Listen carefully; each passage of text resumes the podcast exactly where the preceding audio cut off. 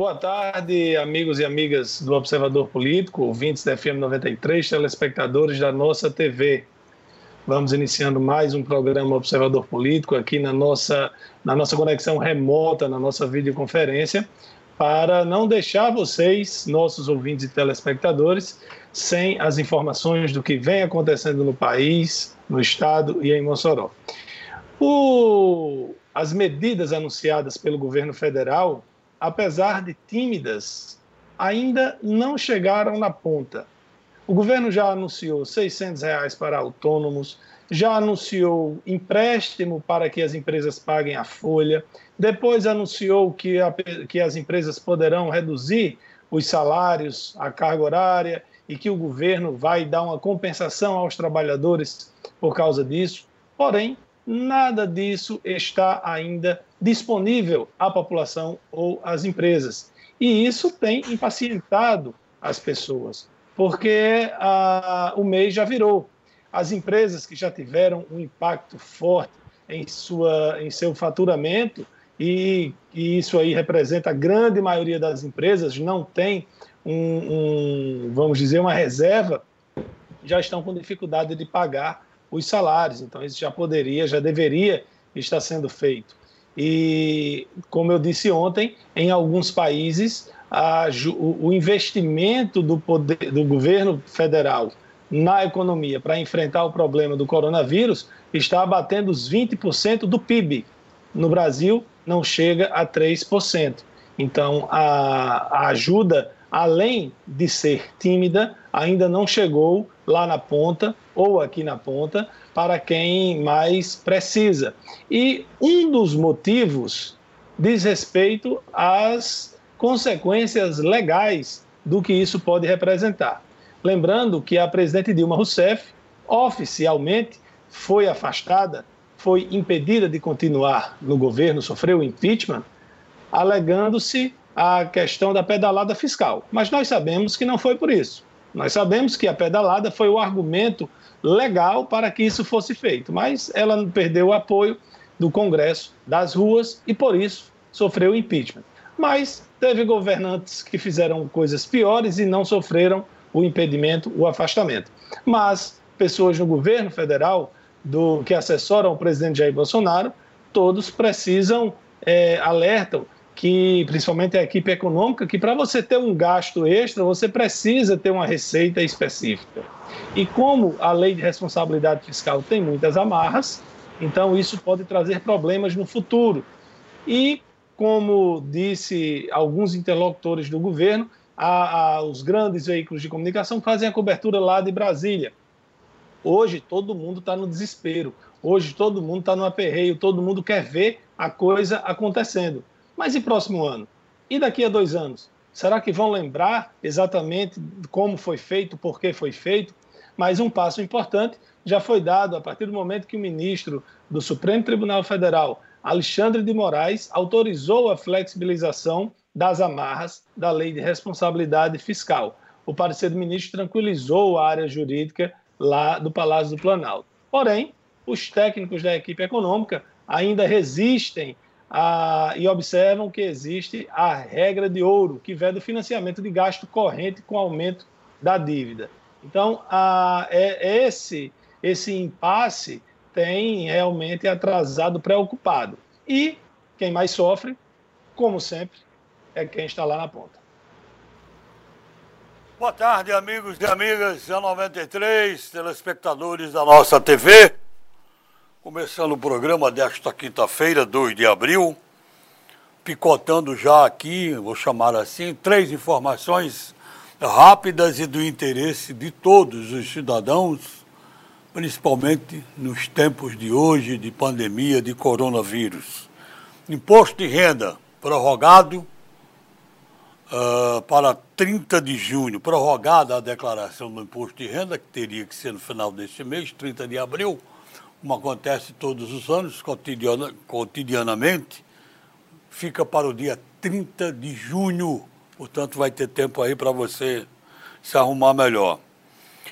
Atenção, medicamentos que teriam ontem aumento, esse é, uma, é como uma data base, um mês base, para aumento nos medicamentos, medicamentos tão importantes e necessários para todos, principalmente nesse momento de pandemia, estão suspensos pelo governo eh, por 60 dias. Só em 1 de junho, se as coisas continuarem, ou melhor, se as coisas voltarem à normalidade, porque se continuarem do jeito que estão, novamente serão, novamente o prazo será prorrogado. Então, se você for comprar medicamento e estiver com aumento, reclame, não pare, não pague, é, evite, porque não tem aumento autorizado, não vai aumentar de preço. E fechando aqui, com relação a preços abusivos, eu vi uma notícia hoje que teve empresário que majorou em 15 mil por cento o preço do álcool em gel. Isso é uma sacanagem, me permitam o termo. Isso é demais. Como existem pessoas capazes, homens, pais de família, patrões, que têm seus empregados, que têm a sua família, seus filhos e são capazes de extorquir desta maneira, de querer massacrar quem já está numa dificuldade grande, que é o povo, que é a população mundial nesse momento. Trazendo a questão aqui para nós, preços abusivos. O PROCON está pronto para agir. está assim funcionando. O telefone atende. Testei hoje. E o telefone atendeu. Eu testei. É, dois números, ah, ah, Luciano, se possível, meu amigo, o pessoal aí do Marcha, colocar esses números aqui na tela, né? Para que o, os telefones do PROCON, 3315-5049, 3315-5049 e o 98827 0689, que é o WhatsApp. 988270689. Um fixo e um telefone WhatsApp para que as pessoas, a população, possa ter para onde se dirigir, buscar um socorro quando encontrar é, comerciantes, seja lá quem for, inescrupulosos, pessoas que vendem com preços abusivos, que estão aí sem ajudar a ninguém, muito pelo contrário, querendo ver o circo pega fogo, não é verdade? Então são esses telefones, 3315 5049 988 270689. Fixe o WhatsApp que você pode fazer a sua denúncia uh, de imediato, logo que você venha a detectar realmente algum problema com relação a preços abusivos. E só para fechar a participação, antes de chamar aqui o nosso amigo César Santos, uma notícia hoje no mundo chamou a atenção de todo mundo. No mundo, chamou a atenção de todos. O presidente das Filipinas, meu Deus do céu, essa notícia, por demais procedente, está no UOL. O presidente das Filipinas, Rodrigo Dandarte, ele autorizou um presidente Dularte, Rodrigo Dularte, autoriza policiais a matar quem violar a quarentena. Onde é que nós estamos chegando? Meu Deus, que coisa terrível, absurda, abominável. Um presidente da República mandar, mandando matar as pessoas que desobedecerem a quarentena. Isso é lá nas Filipinas. César Santos, boa tarde. Bom, Edmundo, Oi. César, ele teve um probleminha técnico, Oi, ele teve que sair e a gente está aguardando o retorno dele. Mas eu vou continuar aqui. Bom, o presidente lá das Filipinas é um presidente bem polêmico. Ele tem um grande apelo popular, ele parece fazer escola ao redor do mundo. Ele mantém a torcida dele é, sempre ativa com declarações polêmicas, com ações polêmicas e inclusive ele enfrenta lá o tráfico de drogas de uma forma bem violenta. Ele, é, como propôs o governador lá do Rio de Janeiro, dar tiro na cabeça mesmo. É, são as diferenças culturais que, que existem no, no, mundo todo e a gente não pode ah, simplesmente é, é, analisar sob a ótica da forma como vivemos aqui. É, não estou dizendo que é certo, nunca, nunca diria isso. Inclusive lá na Índia, o pessoal, a polícia sai com as varas de bambu, com, com cacetete na mão, batendo nas pessoas na, no meio da rua, as pessoas que não estão cumprindo a quarentena também. Não acho que essa seja a forma adequada. Mas sei lá qual é a, como é a cultura de lá, se a se só funciona se for assim, enfim, é uma, é uma coisa que eu não aprovo, mesmo estando longe da realidade deles lá. Né? É, mandar aqui um abraço para Jandirene. Júnior Paiva hoje perdeu a primazia, não foi o primeiro a dar o boa tarde. É, Sheila Fernandes, é, que ela disse que tem um número para falar do corona, mas não atende. Alguém sabe me dizer por quê? Sheila, tem o 136 mas eu vou procurar aqui na internet e tem um número que o governo do estado disponibilizou para que você possa tirar suas dúvidas e entrar em contato. Né? Júnior Paiva está por aqui ah, e Luiz Carlos também está por aqui. A gente está aqui com uma boa audiência pelo Facebook. Mandar um abraço para todos que estão acompanhando por aqui, né? E um ouvinte manda uma mensagem aqui, vamos dar um time aí na, na, no coronavírus e falar sobre a política de Mossoró que está pegando fogo. Ah, essas, esses últimos dias, é, eu já disse aqui a minha opinião com relação às eleições. A gente precisa, se não unificar todas as eleições, as eleições em 2022, pelo menos adiar essa que aí está. Termina esta semana, amanhã, o prazo para mudança de da janela partidária e no sábado o prazo para filiação de quem quiser ser candidato em 2020. E isso tem feito com que os pré-candidatos, que os políticos cometam uma, o que eu considero, uma opinião bem pessoal, o que eu considero uma irresponsabilidade. Estão, não estão cumprindo a quarentena, mas por quê? Porque estão sendo obrigados a isso. A Justiça Eleitoral disse que não ia alterar nenhuma data. Enquanto eles, os ministros, os juízes, estão trabalhando de casa, estão com videoconferência, teve estado aí que colocou até aditivo de, de salário, um, uma bonificação, porque estavam trabalhando de home office, é, eles não mudaram a data. Então, ah, lá na frente vai mudar. Quem garante? Ninguém sabe.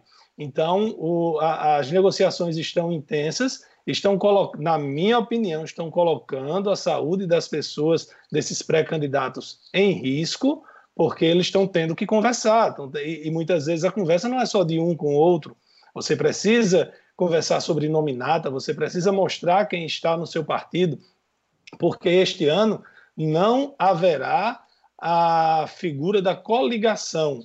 Então, se até a eleição passada um partido que tivesse dois ou três candidatos não precisava se preocupar com nominata, porque na hora que fosse fechar o acordo para apoiar um, algum candidato na majoritária, dizia: olha, eu apoio, agora eu preciso que tenha coligação, porque sozinho o meu partido não atinge o quociente eleitoral.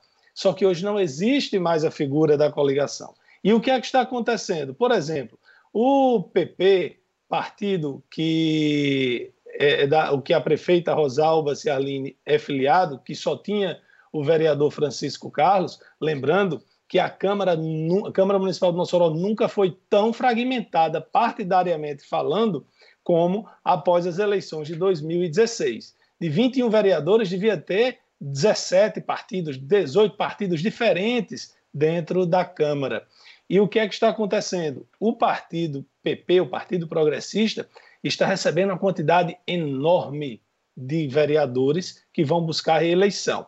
Já estava lá Francisco Carlos, já assinou a ficha Manuel Bezerra, Zé Peixeiro, e devem ir também Flávio Tasto, Alex Moacir, Ricardo Dodoca, Tony Cabelo e talvez Emílio Ferreira. Veja só, muitos candidatos fortes, porém sem outros candidatos para que haja o quociente para eleger todos. O que, é que pode acontecer? Pode acontecer de um candidato com 2 mil votos não entrar e outro em outro partido com 800 entrar. Por quê? Vamos dar um exemplo. Na eleição passada, o vereador, o ex-vereador Genivan Vale, que foi candidato na última eleição, teve 1.900 e poucos votos. não se elegeu, porque estava um chapão, onde tinha outros tantos candidatos, outros vereadores candidatos à reeleição. Enquanto que a Aline Couto, que, foi, que é vereadora, que foi a eleita com o menor número de votos, teve 914 votos. Então, quando você junta muitos candidatos fortes e numa, numa única chapa, você dificulta a eleição dessas, dessas pessoas, porque não vai sobrar voto. Então, ah, você tem outros vereadores que não mudaram e não mudarão de partido, é, Isabel Montenegro no PMDB, Sandra Rosado no PSDB, Maria das Malhas está no PSD, mas ela não deverá ser candidata à reeleição. O candidato deverá ser o sobrinho dela, Lucas. Os vereadores da oposição houve mudanças. Genilson Alves foi para o PROS, Alex do Frango para é, o PV, Raério foi para o PSD. Petras continua no DEM, Osaniel continua no PL, Gilberto Diógenes no PT. Ah, não se sabe como é que estão a, a, as nominatas desses outros partidos, desses, a, desses partidos, nem de oposição, nem de situação, e realmente deverá ter o, uma dificuldade né, para essa formação das nominatas. Tem outros partidos que dizem: ah, nós temos 30 candidatos. Vai ver, tem 10, tem 15, e essa questão do fim da coligação vai complicar.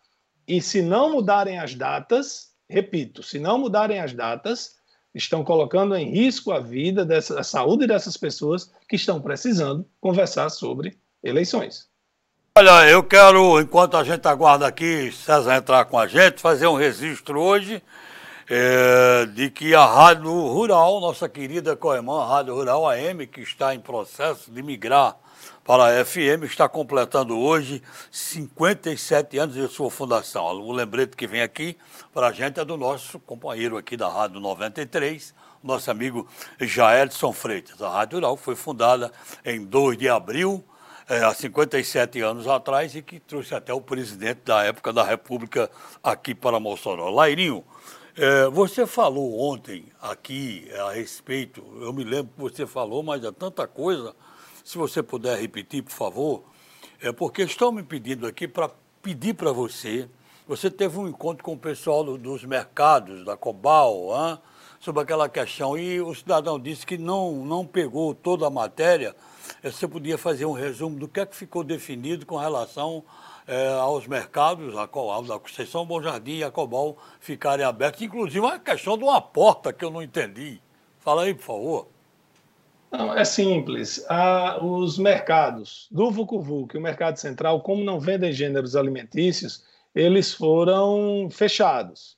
E o, o mercado do Bom Jardim, do Alto da Conceição e a Cobal, como eles vendem gêneros alimentícios, eles são essenciais, eles estão abertos, assim como os supermercados da cidade também estão. O mercado do Bom Jardim e o do Alto da Conceição não tem uma concentração de pessoas tão grande, então não, não necessita de tanta intervenção.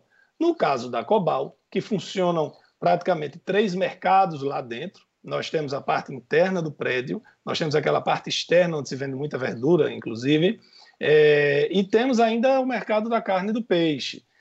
Na segunda-feira foi feita uma reunião com, a, com, os administradores dos cinco mercados públicos.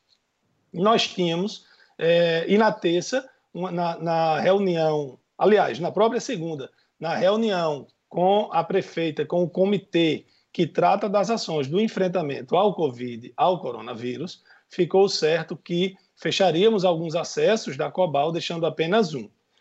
Ontem começaria, começou a implementação dessas medidas. Então eu fui lá, pessoalmente, é, para ver essa situação e para ouvir os comerciantes e os clientes.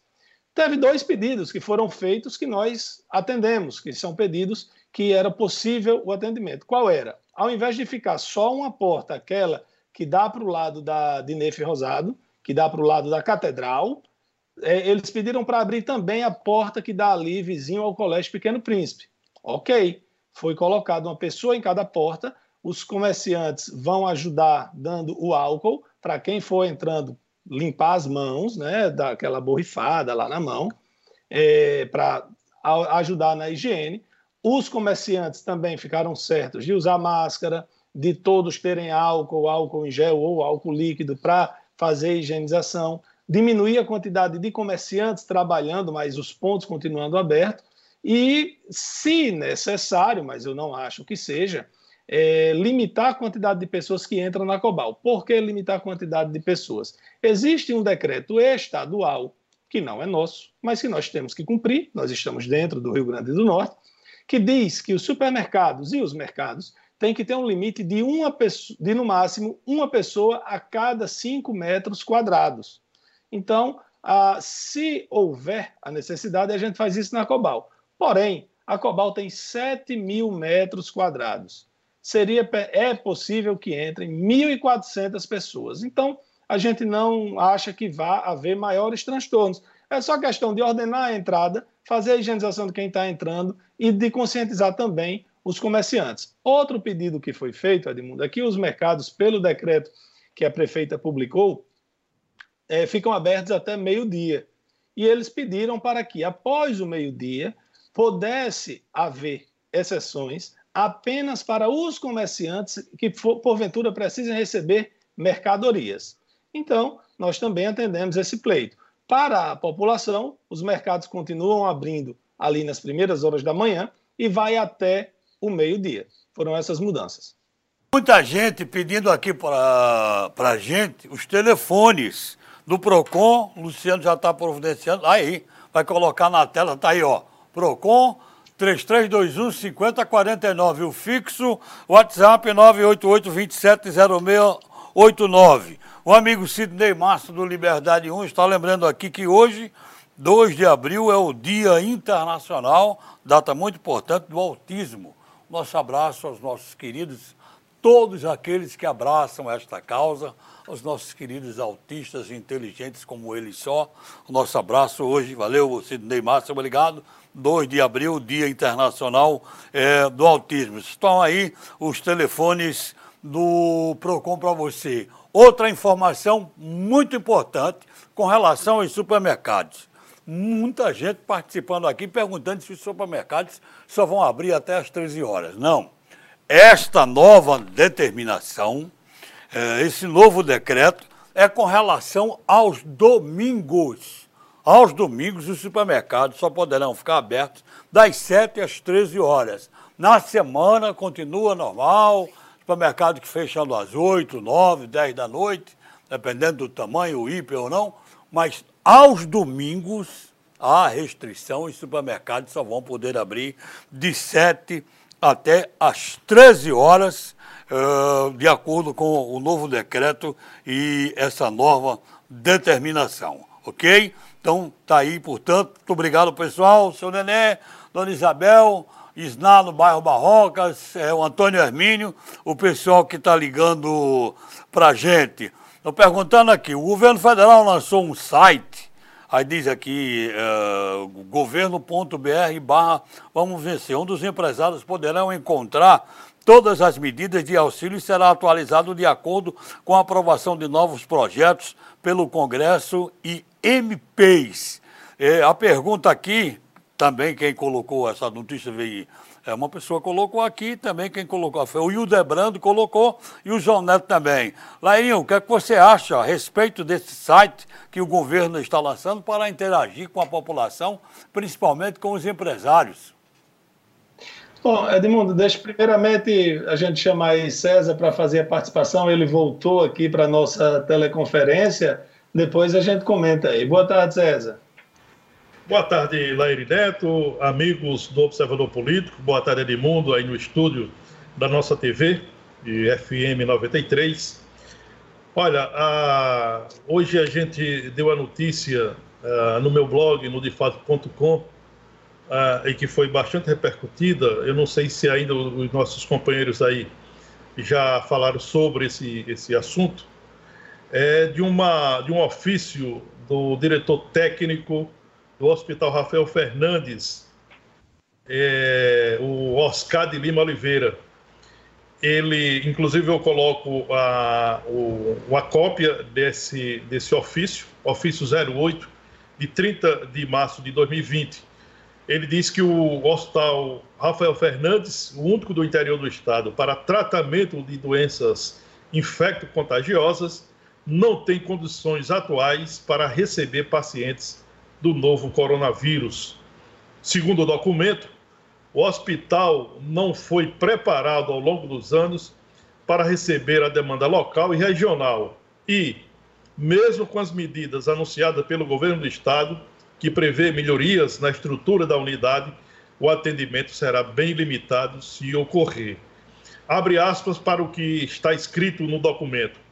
O hospital poderá receber uma quantidade de até 18 pacientes. Se houver uma mudança na estrutura física, envio de equipamentos médicos e equipes completas com expertise em terapia intensiva, diz o documento. O diretor técnico alerta no ofício que, mesmo com atendimento das exigências acima é, é, citada nesse documento, o Rafael Fernandes ficará sem retaguarda para tomografia, pareceres especiais e procedimentos complexos que certamente alguns pacientes irão precisar. Abre aspas novamente para o que revela o documento tais requisitos ou tais quesitos precisam ser atendidos, pois, além de não sermos referência em alta complexidade, temos pacientes internados, na sua maioria, com imunodeficiência, além de contarmos com estrutura física limitada. O Hospital Rafael Fernandes, é, como a gente noticiou durante a semana, foi incluído pela governadora Fátima Bezerra na lista das unidades de saúde que vão receber os novos leitos para contenção da pandemia do novo coronavírus.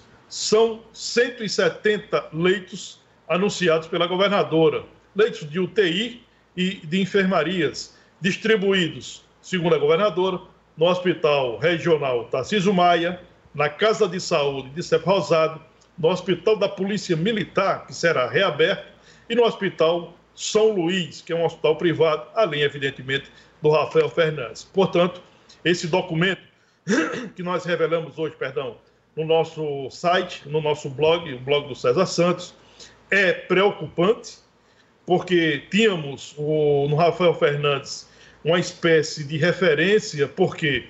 Porque foi o hospital, no primeiro momento, selecionado pelo Ministério da Saúde para receber pacientes infectados pelo novo coronavírus. Era o Hospital Rafael Fernandes e o Hospital Giseuda Trigueiro, em Natal, os dois hospitais públicos do Rio Grande do Norte, especializados em doenças infecto-contagiosas, e agora vem esse parecer técnico que nos preocupa muito. Repito, segundo o parecer, César, o Hospital Rafael Fernandes. Pois não. César, me permita aqui, para você seguir no seu comentário. Olha a situação em que nós, moçoroenses, estamos metidos.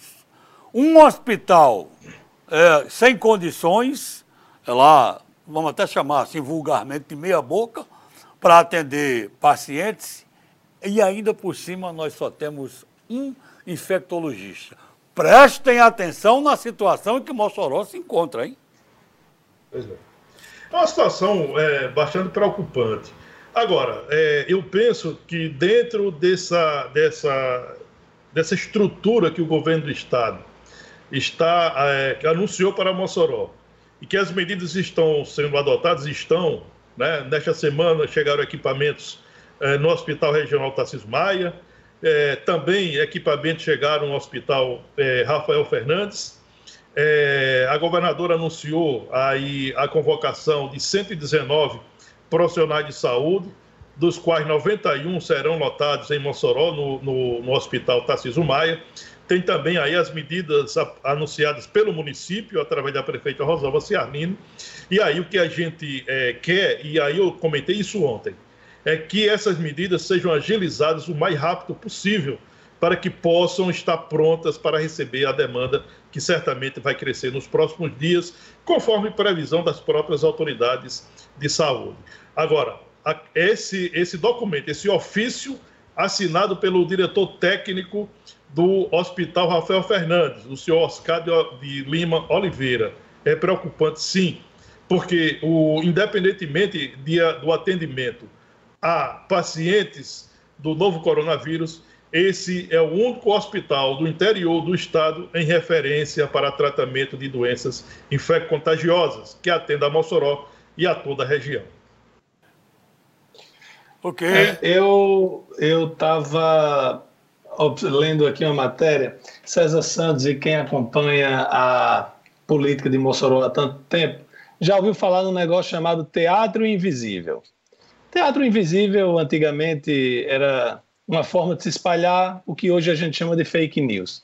Vamos supor que você estava numa parada de ônibus, chegavam duas pessoas que aparentemente não se conheciam, começavam a conversar e a falar um determinado assunto. E aí dentro do ônibus continuavam e aquela, aquele boato, aquela fofoca se espalhava. Isso é uma estratégia política antiga feita aqui em Mossoró e em tantos outros lugares.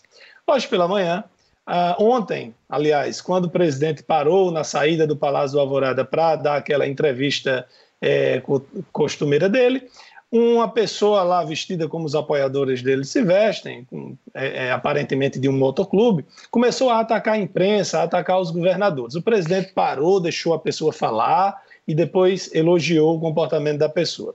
Hoje, novamente, uma mulher que disse que era professora, mas sem nenhuma comprovação, começou a atacar a imprensa e os governadores, defendendo todos aqueles pontos de vista que o presidente defende, que, que é uma gripezinha, que não precisa de isolamento, que as pessoas precisam trabalhar. O presidente parou, esperou ela falar. Quando terminou, ela disse: A senhora fala por milhões de brasileiros. É, me parece um teatro invisível, me parece uma coisa combinada orquestrada. Ou seja, o pronunciamento do presidente parece que foi só para dar o aval ao ministro da Saúde que podia defender o isolamento. Ele, no dia seguinte, postou um vídeo dizendo que a SEASA lá de Betim, na Grande Belo Horizonte, estava desabastecida. O vídeo era mentiroso. Foi provado que era mentiroso, o presidente apagou, sem se desculpar, sem se justificar, ele simplesmente apagou de suas redes sociais. E aí continua fazendo postagens atacando os governadores, continua fazendo postagens defendendo que não, não se, seja feito isolamento. Teve um caso de uma pessoa que a notícia saiu dizendo que a pessoa tinha sido presa traficando após ser solta por causa do coronavírus. O próprio ministro Sérgio Moro compartilhou essa notícia. Gente, era mentira o cara realmente estava de tornozeleira, foi preso traficando, mas ele já tinha saído fazia tempo, não tinha nada a ver com coronavírus. É uma tentativa de mostrar que o coronavírus não está aí. Gente, leia o noticiário internacional. Na Espanha passaram de 10 mil a quantidade de mortos, nos Estados Unidos de 5 mil, no Equador as pessoas estão morrendo tanto nas ruas como em suas casas e os corpos estão ficando lá porque não tem quem recolha. Pelo amor de Deus, vamos parar, vamos dar um passo à frente, vamos esquecer a política. A gente vê manifestações legítimas. O Estadão traz uma matéria sobre um, uma pessoa que vendia quentinha no centro comercial de São Paulo, que está tendo dificuldade porque as pessoas não estão indo trabalhar. E ela está dizendo, eu é, o nome do cidadão é Cauê Mafra. Ele dizendo, eu preciso ter dinheiro para comer hoje, eu não posso parar de trabalhar, mas eu não estou tendo a quem vender. A gente tem um exemplo aqui no, nos comentários do Observador Político, é de Mar Santos, que mora lá no Sumaré, dizendo eu preciso trabalhar, moro aqui no Sumaré, as pessoas precisam trabalhar. Como estamos no isolamento social, que é necessário, que é importante, o governo precisa parar de gogó, precisa parar de blá blá blá e fazer esses 600 reais para os autônomos, autônomos chegar em suas contas, essas pessoas precisam comer, o auxílio para as empresas pagarem os, os, os salários, para compensar os trabalhadores que tiverem redução salarial. Isso tem que ser feito logo. Não pode continuar dizendo que é uma gripezinha. Não é. Pelo amor de Deus, vamos dar um passo à frente. Ou, ou eu postei há pouco tempo no Instagram um médico de São Paulo com histórico de atleta, 32 anos de idade, passou quatro dias na UTI, não pega só velhinho, não pega só quem tem doenças anteriores. Não é uma gripezinha, gente. Pelo amor de Deus, vamos passar disso. Vamos trabalhar pelo bem da, da sociedade, da, da saúde da população. Olha, eu entendo que essa, essa questão do coronavírus, a, a gravidade é, que a gente está enfrentando, sob o ponto de vista sanitário, sob o ponto de vista da saúde, sob o ponto de vista econômico, isso não se discute mais. As pessoas têm a consciência do risco que é sair às ruas, do risco que, que representa aglomerações, é, do risco é, que tem, que as ruas estão oferecendo nesse momento. Fato. O que nós temos, é, além disso, como você bem disse, Leide Neto, é a questão política. Há uma disputa clara, uma disputa política clara, é, pegando o coronavírus como um, um, um, um, campo de batalha e não deveria ser. A discussão do coronavírus deveria ser sob ponto de vista sanitário, sob ponto de vista de saúde, sob ponto de vista técnico. Mas nós não temos isso.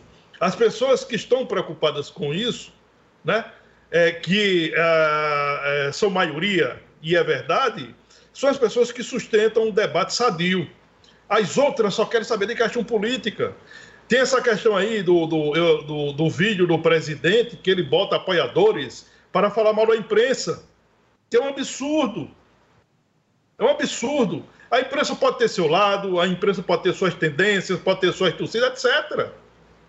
Mas a imprensa está cumprindo o seu papel. Está cumprindo o seu papel de informar o cidadão, seja exagerando na dose ou não, mas está cumprindo o seu papel. Agora, nós temos que observar que existe um outro lado também querendo sangrar o Palácio do Planalto.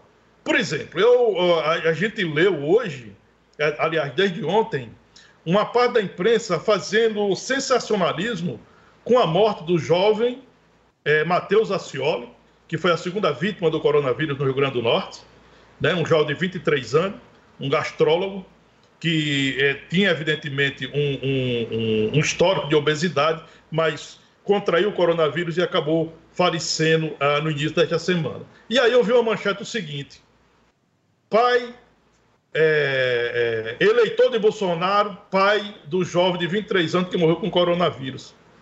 Como se isso tivesse alguma relevância.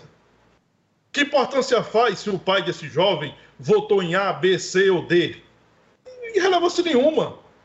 Aí tem, a, a matéria foi. A, essa reportagem é, ela tinha o único objetivo de mostrar o seguinte: os eleitores de Bolsonaro que estão contra o isolamento social estão, estão sendo vítima. Isso é um absurdo. Isso certo. é querer brincar com o cadáver. É um desrespeito à família enlutada. Pois não. É, tem, quando tem, acontece muito de, por exemplo, uma pessoa é presa por tráfico de drogas. Aí o cara trabalhou há 10 anos na Assembleia Legislativa dos Cafundó. Aí sai assim, funcionário da Assembleia Legislativa preso por tráfico de droga, para associar a, a, a, guerra política, não é? Exatamente. Bom, é, eu falei aqui no vídeo do presidente Jair Bolsonaro e a turma que acompanha o Observador Político disse que ele deu uma entrevista ontem em Datena pedindo desculpas por, por ter postado o vídeo sem é, consultar. É, pediu desculpas por ter postado um vídeo mentiroso. É, cadê aqui? Fiz, é, Domingos é, também diz o seguinte: a Lairinho, você desacreditar o, o, depoimento emocionado da mulher com os filhos chorando ao lado e ainda dizer que ela falou gripezinha foi um grande engano. Você acha que as pessoas não estão desesperadas? Domingos, eu nem disse quem está falando em gripezinha é o presidente da República, não sou eu. Eu nunca disse que era uma gripezinha e não disse que essa senhora disse que era uma gripezinha. Ah, eu acho que as pessoas estão desesperadas sim. E em um momento que nós deveríamos ter um presidente que acalmasse os ânimos, que liderasse a todos. Domingos, veja o caso de um presidente de Assembleia, Legisla... de Assembleia Legislativa de Câmara Municipal. Ele deixa de ser vereador ou deputado de uma bancada ou de outra. Ele tem que coordenar os trabalhos da casa ele tem que apaziguar os ânimos, ele tem que fazer com que a casa, que o legislativo caminhe de uma forma coesa, de uma forma é, é, minimamente turbulenta. O que nós estamos vendo no caso do presidente do Brasil, ele está indo contra o que diz o ministro da Saúde dele. Isso é inquestionável. O ministro Bandetta diz uma coisa, Bolsonaro imediatamente diz outra diferente. Isso não sou eu que estou dizendo, ele quem faz. Emanuel Alencar faz o mesmo registro aqui, que o presidente pediu desculpas por ter postado um, um vídeo mentiroso. É... Pronto, sobre a questão do, do vídeo, foi, foi isso. Domingos insiste dizendo que eu disse que ela disse que era gripezinha, pelo amor de Deus. Mas tá bom. Obrigado pela audiência, Domingos. Enoque diz aqui o seguinte: políticos pedindo para o povo ficar em casa é muito fácil. Eles não têm redução de salários e ainda por cima estão pedindo aumento de salário para ficar trabalhando em casa. Enoque, eu não vi nenhum político pedir aumento de salário por ficar em casa. Mas também não vi nenhum político dizendo que ia reduzir o próprio salário. Não vi, de fato. Nem, nem liberar o... a verba de gabinete nem liberar verba de gabinete, isso mesmo. Eu vou dar um tempo aqui no noticiário do novo coronavírus e trazer aqui um levantamento a, da política eleitoral, porque nós tivemos aí as últimas 24 horas bastante movimentada com a mudança de partidos, vereadores que serão candidatos à reeleição, buscando novas filiações partidárias, a, a melhor forma possível de tentar renovar o mandato, etc. Então, é, nessa reta final da, da janela partidária, é, nós tivemos aí mudança de partido de mais de 10 vereadores. É, o destaque fica por conta da bancada governista, que dá apoio da sustentação política à gestão da prefeita Rosalba Ciarline. O progressista, o PP, que é o partido a, no qual a governadora é filiada e é presidida a, pelo... A prefeito. No, a prefeito, perdão é presidido em Mossoró pelo deputado federal Beto Rosado e no Estado pelo ex-deputado federal Betinho Rosado. O PP vai estar caminhando para receber pelo menos é, a filiação de nove ou de sete vereadores. Pelo menos sete vereadores estão caminhando para se filiar ao PP. Alguns deles já se filiaram na, manhã de, na tarde de ontem e na manhã de hoje. Então, o PP, que em 2016 elegeu um vereador, que foi o professor Francisco Carlos. O PP já recebeu a filiação dos vereadores Manuel Bezerra de Maria, que estava no PRTB, recebeu hoje a, filiação de Zé Peixeiro, ex-PTC, e também de Alex Moacir, ex-MDB. O PP vai receber também a filiação de Flávio Tácito, ex-PCdoB, Ricardo de Dodoca, ex-PROS, e Tony Cabelos, ex-PSDB. E provavelmente o vereador Emílio Ferreira, que também é do PSDB, saia desse partido e do se PSD. Filie, do PSD e se filie ao PP. O PP, como eu disse, já contava com o vereador Francisco Carlos.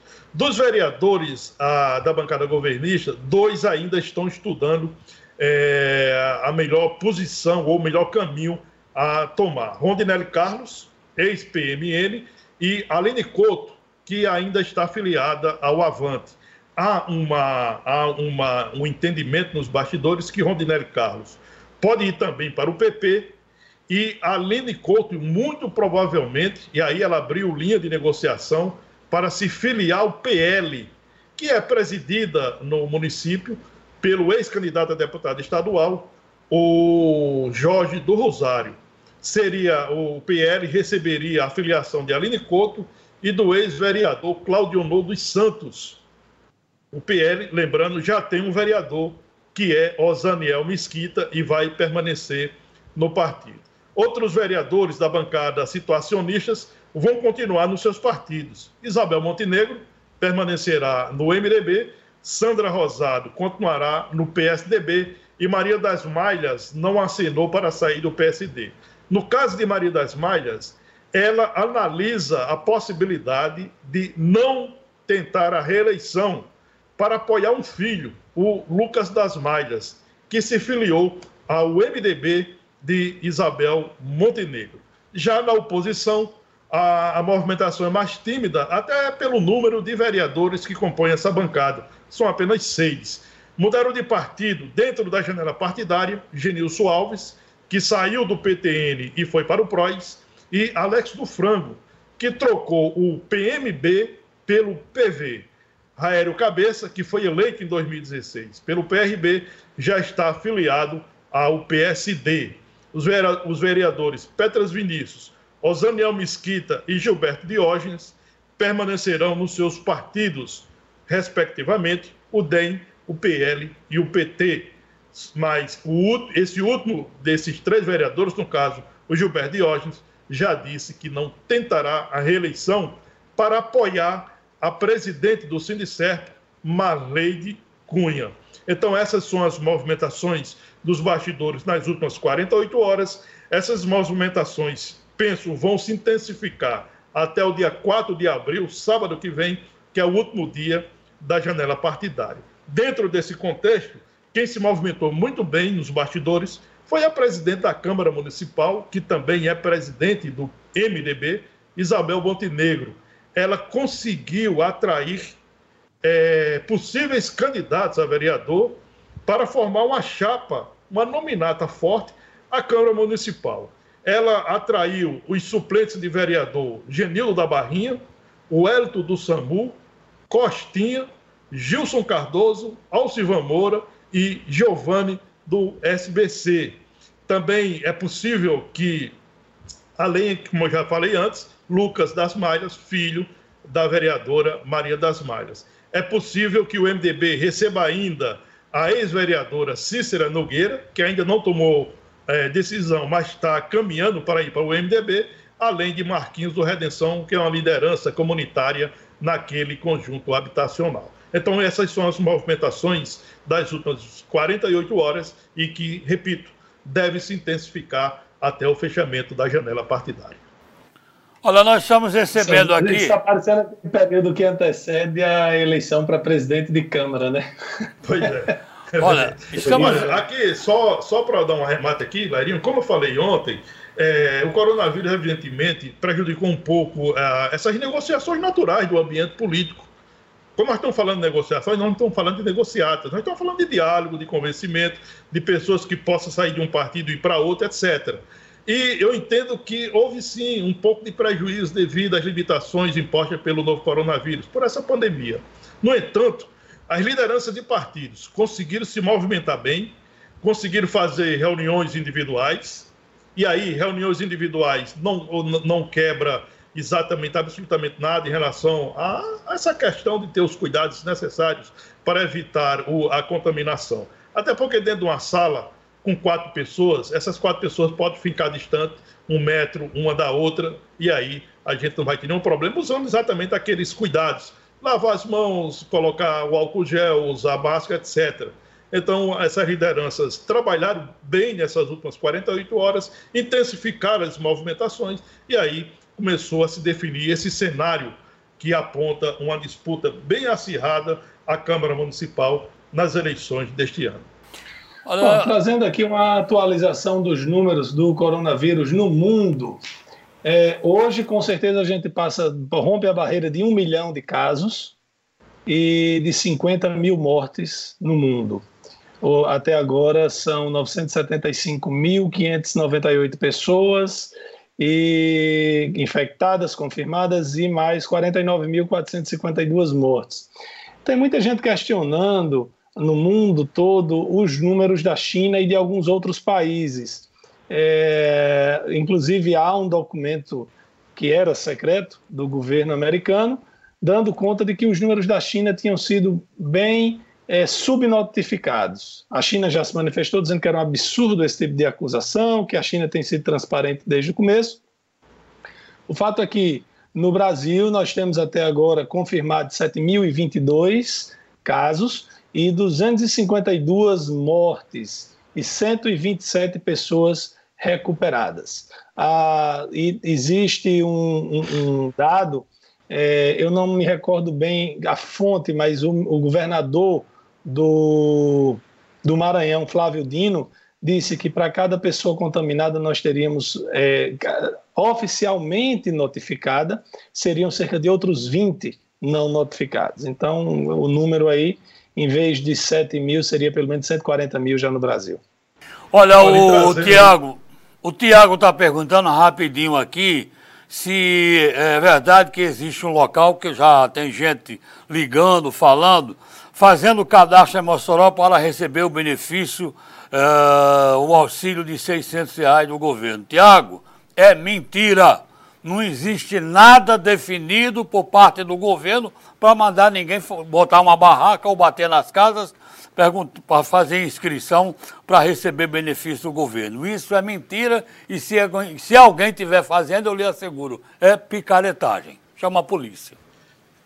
Até porque, não é, Edmundo? Ah, nós temos aqui na bancada do Observador Político, na bancada virtual do Observador Político, nós temos é, quase que diariamente é, noticiado e apresentado, para tirar alguma dúvida, os critérios de quem terão acesso a esses benefícios. Inclusive, se, se ainda houver tempo, acho que tem tempo sim, a, o, Senado da, pois não, o Senado da República é, ontem aprovou o projeto de lei que acrescenta dezenas de categorias entre os, as elegíveis a receber o auxílio de 600 reais pelo período de três meses. Essa PL já havia sido aprovada na Câmara dos Deputados. Então, a partir dessa, dessa PL, que aí, evidentemente, a gente é, vai ter uma reação, certamente, do, do Palácio do Planalto, por quê?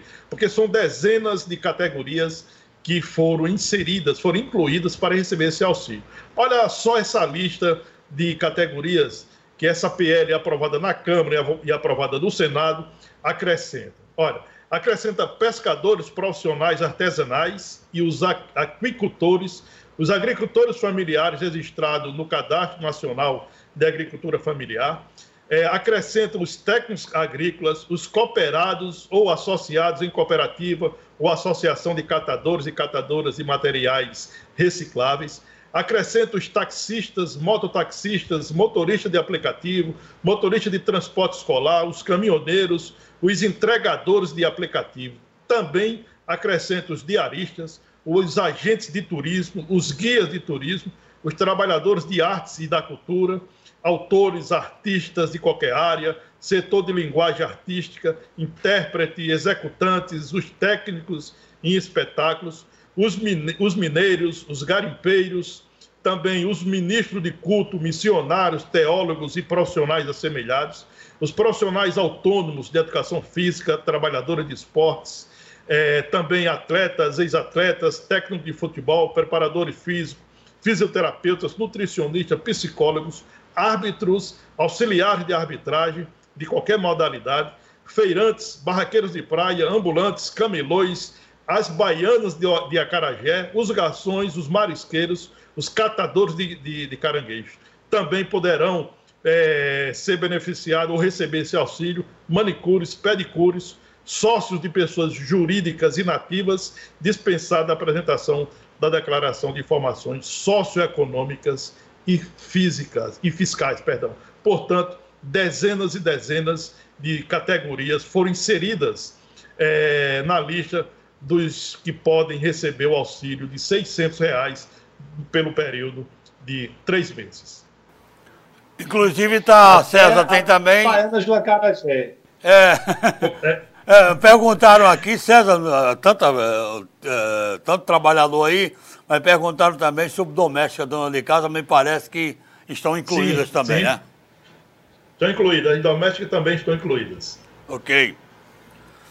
Bom, faltam dois minutos é. ainda, temos notícias bastante. A, a, a, as pessoas, é, no aperreio, né, e pela quantidade de a quantidade de fake news que nós temos por aí, é, faz com que as pessoas recorram, né? A gente já falou aqui várias vezes.